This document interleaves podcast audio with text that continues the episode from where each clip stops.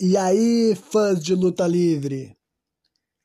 Aqui quem fala com vocês é o Renan, trazendo outro review barra análise de um show semanal de luta livre. E dessa vez é o NXT, que rolou ontem à noite, quarta-feira, né? Então, assim como os shows de quarta-feira abrem direto com lutas, eu também vou direto para análise. Afinal, é isso que a maioria das pessoas gosta de ver quando estão assistindo um programa de luta livre, não é mesmo? Então, a luta que a gente começou assistindo já foi com uma das semifinais do Dusty Rhodes Tag Team Classic, MSK versus Legado del Fantasma. Olha, a luta muito boa para começar o show, entendeu? Vários spots maneiros, vários movimentos muito bem aplicados, duas equipes rápidas, ágeis. Eu já estou familiarizado com o trabalho do MSK quando eles eram os Rascals na Impact Wrestling, sabe? Legado del Fantasma também. Um dos dois membros do Legado del Fantasma eu já acompanhei bastante na Impact Wrestling, que é o Joaquim Wild, que na Impact Wrestling ele já foi o DJ Z o Zima Ion.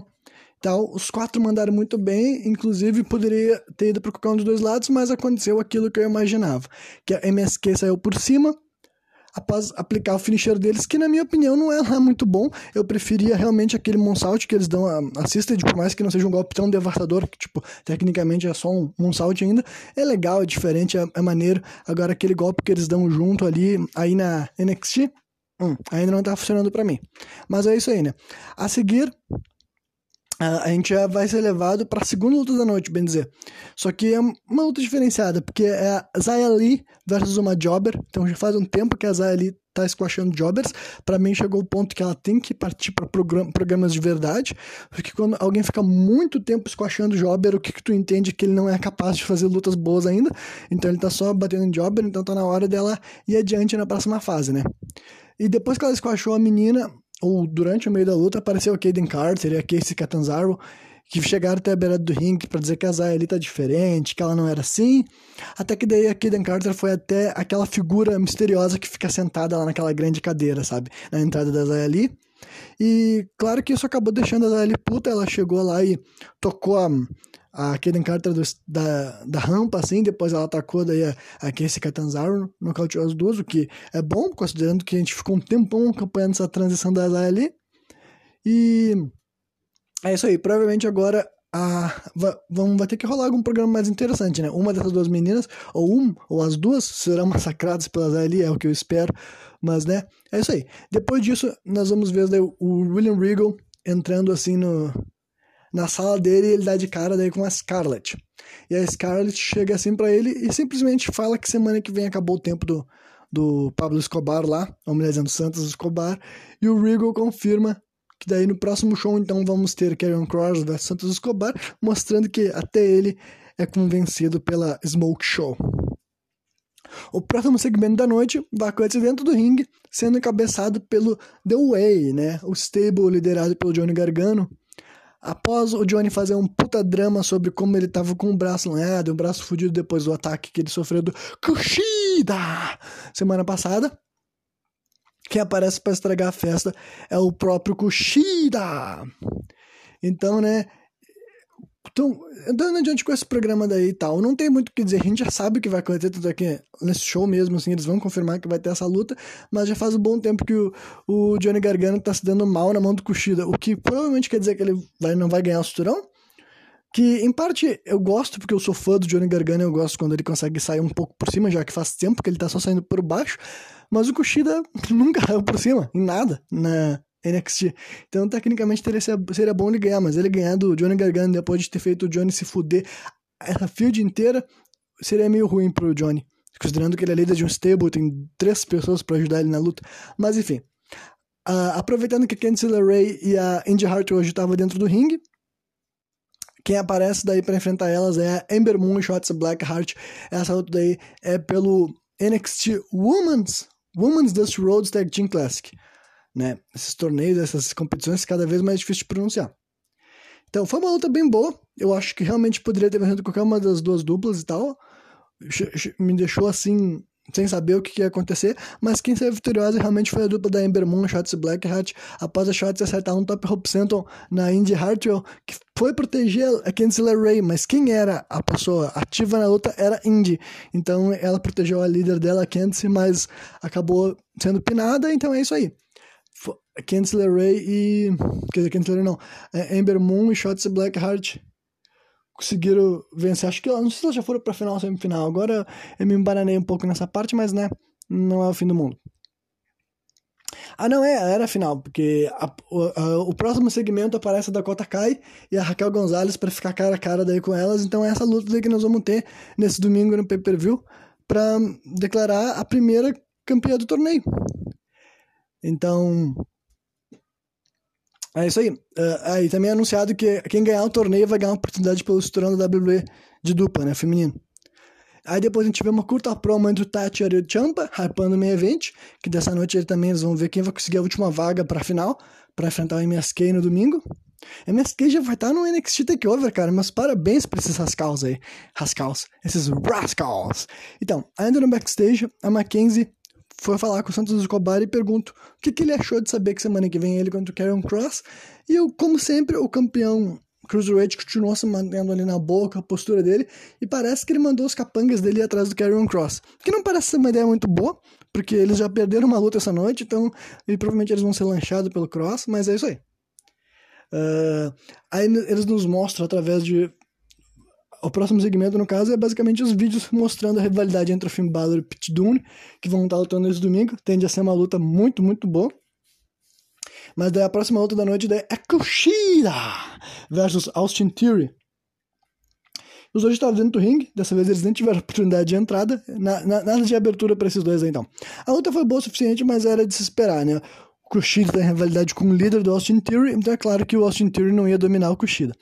Após. E, e, depois que o Kushida conseguiu. Ah, não, o Kushida não venceu, agora que eu me lembrei. No final da luta ele tava aplicando assim um, um armlock assim na beirada do ringue e o Johnny Gargano pegou e deu um super kick na cara dele. Ficou muito bom, acertou assim, paf, em cheio. E daí eles vão dar um beatdown ali, eles derrubam o Kushida, chutam ele, piso nele.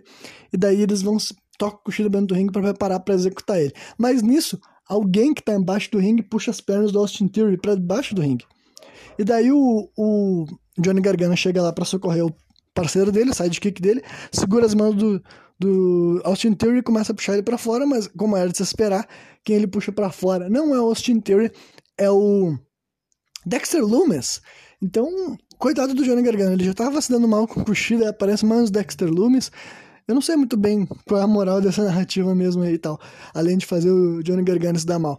Eventualmente, daí acaba rolando uma bagunça e no final, o Johnny Gargano é dominado pelo Kushida, que pega ele no hoverboard lock. E o Austin Theory é desmaiada pelo Dexter Lumis com Silencer. Então eu não entendi. Tipo, o Kushida já estava batendo nos dois sozinho, bem dizer. E daí aparece o Dexter Lumis para ajudar ainda, como se, como se o Kushida tivesse com problemas. Então sei lá, cara, eu não tô entendendo realmente. O que faz sentido mesmo tudo isso daí é o Johnny Gargano defender, mas. Eu pensei que tava na hora do Kushida ganhar um cinturão, mas enfim. Não estou entendendo muito bem qual é a narrativa que o pessoal do NXT está querendo nos mostrar.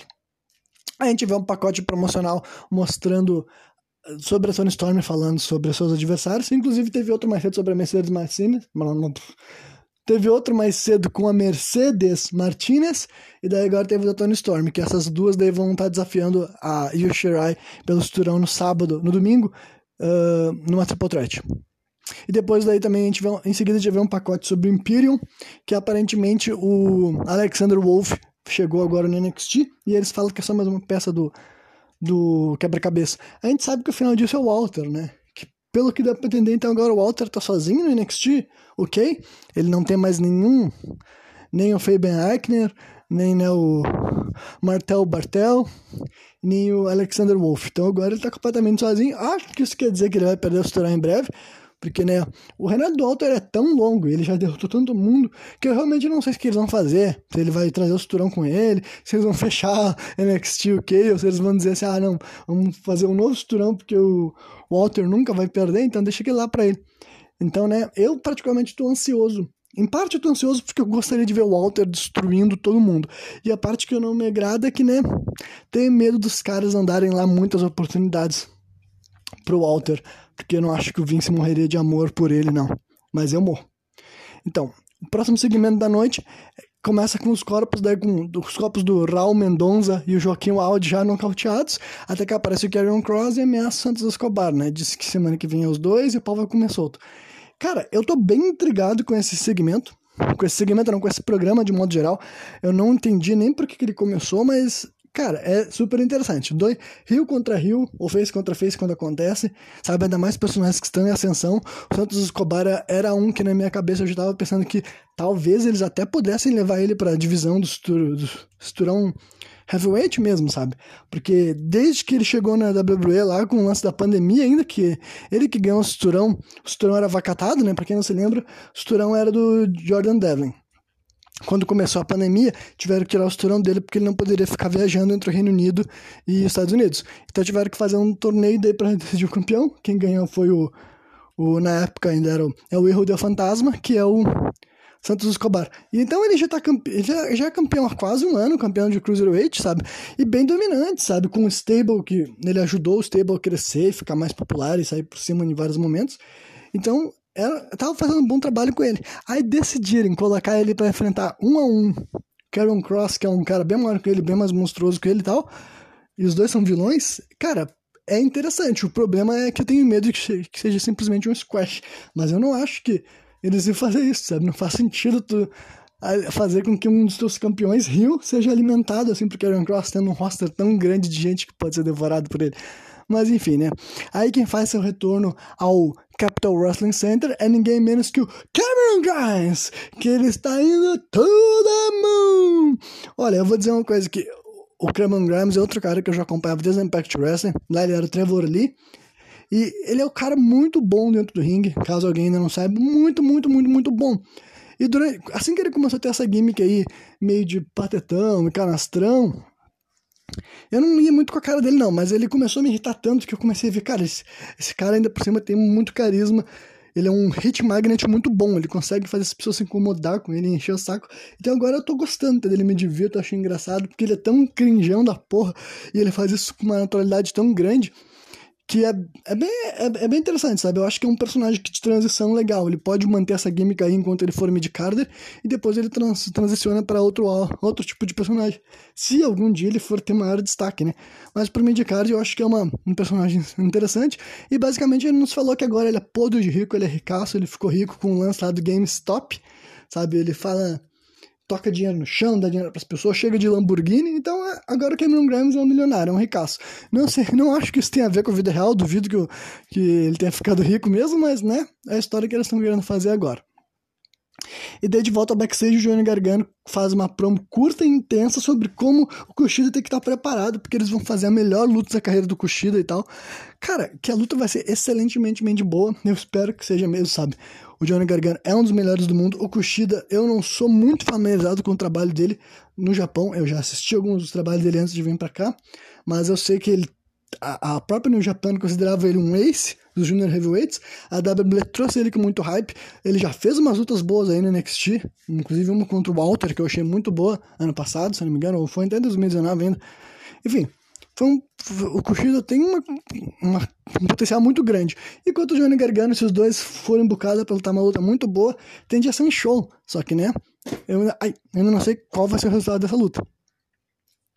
E para completar, então, o último pacote de promoção da noite é da Yushirai. A Yushirai, daí, ela fala sobre a Mercedes Martinez, ela fala sobre o Tony Storm, e, olha, eu não duvido que ela perca justamente porque agora é uma triple threat e ela já é campeã há um bom tempo também, né? Acho que já faz uns oito ou nove meses, pelo menos. Mas é isso aí, esse domingo mais uma luta boa que nós vamos ter. Esse roster, esse roster não, esse, esse card do NXT TakeOver Vengeance está muito bom. Realmente vai ser um show foda. Se não for, vai decepcionar. E agora a hora do main event, o tag team match. Timothy Thatcher e Tommaso Ciampa enfrentando Grizzled Young Veterans. Cora, eu gostei muito dessa luta, entendeu? Eu sou muito fã do Thatcher e do Champa separados. Não sou muito fã do Grizzly Young Veterans, mas de vez em quando eles fazem umas lutas bem legais, entendeu? Consegue ser um negócio bem bom. E na minha opinião, essa foi uma dessas lutas, entendeu?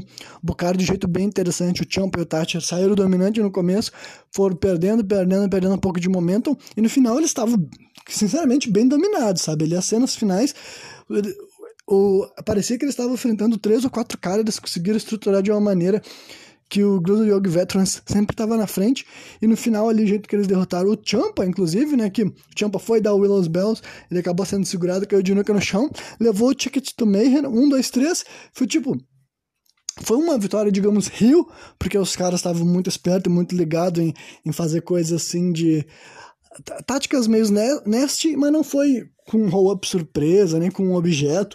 Foi simplesmente ele sendo mais esperto que o Champa e o, e o Thatcher e acertando o finisher deles e vencendo. Então, Grizzly Young Veterans está na final contra o MSK.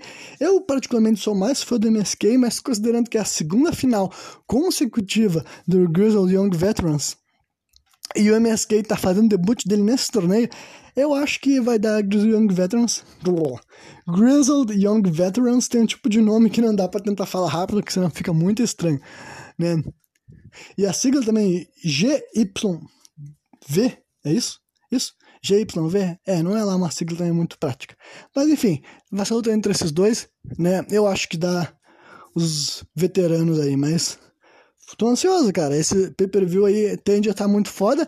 De modo geral, eu achei um show legal, mas ele serviu realmente para ser topar o show, basicamente como foi o, o último show da Impact que eu falei. Então, né, eu não achei um dos melhores shows do NXT que eles podem fazer, mas eu entendo que era basicamente para eles darem aquela salpicada, porque tá chegando em domingo e esse show tá stacked com várias lutas do, boas. Finn Balor contra Pete Dunne pelo cinturão mundial. A gente vai ter Kushida contra Johnny Gargano pelo cinturão norte-americano. A final dos dois torneios do Dusty Rhodes, né?